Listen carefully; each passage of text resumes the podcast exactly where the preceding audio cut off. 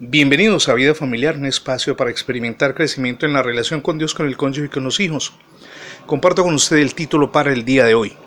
Perdonados del ayer. Me escribía hace poco desde Toronto, Canadá, una joven. Ella junto con quien es hoy su esposo tuvieron relaciones sexuales durante el noviazgo. Bastante apesadumbrada ella dice que su hoy esposo desconfía de ella. Siente que así como anduvo con él íntimamente antes del matrimonio, podría hacerlo ahora que ya están casados. Esta situación es lamentable, pero es muy común. Permítame decirle que el índice de matrimonios que terminan en separación cuando han tenido el antecedente de haber tenido relaciones sexuales durante el noviazgo es muy alto. Ahora, cuando nosotros nos ponemos a orden con Dios, a cuentas con Él, podemos apropiarnos de lo que dice Pablo en Romanos capítulo 8 versos 1 y 2. Por lo tanto, ya no hay condenación para los que pertenecen a Cristo Jesús. Y porque ustedes pertenecen a Cristo Jesús, el poder del Espíritu que da vida los ha libertado del poder del pecado que lleva a muerte. Mi amigo y mi amiga, Dios nos ofrece una nueva oportunidad y por su gracia, oígame bien, por su gracia, se extiende a nosotros por amor, porque no nos lo merecemos, es por amor.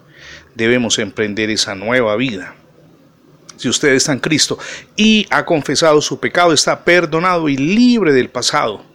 Quizá las cicatrices del pasado permanezcan para siempre, pero las cicatrices sanadas pueden servirle para recordarle de la gracia y del amor de Dios aceptar esta realidad y perdonarse mutuamente es un paso en el camino de cambio y de crecimiento y por supuesto de la mano con esto hacia la satisfacción sexual mutua como matrimonio. No lo olvide mi amigo, la gracia de Dios se extiende a aquellos que Él ha escogido, su pueblo.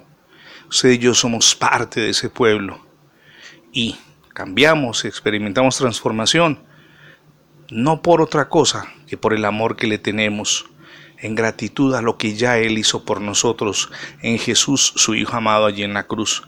La sangre de Jesús nos limpió de todo pecado. Esto es por gracia, no por merecimientos propios.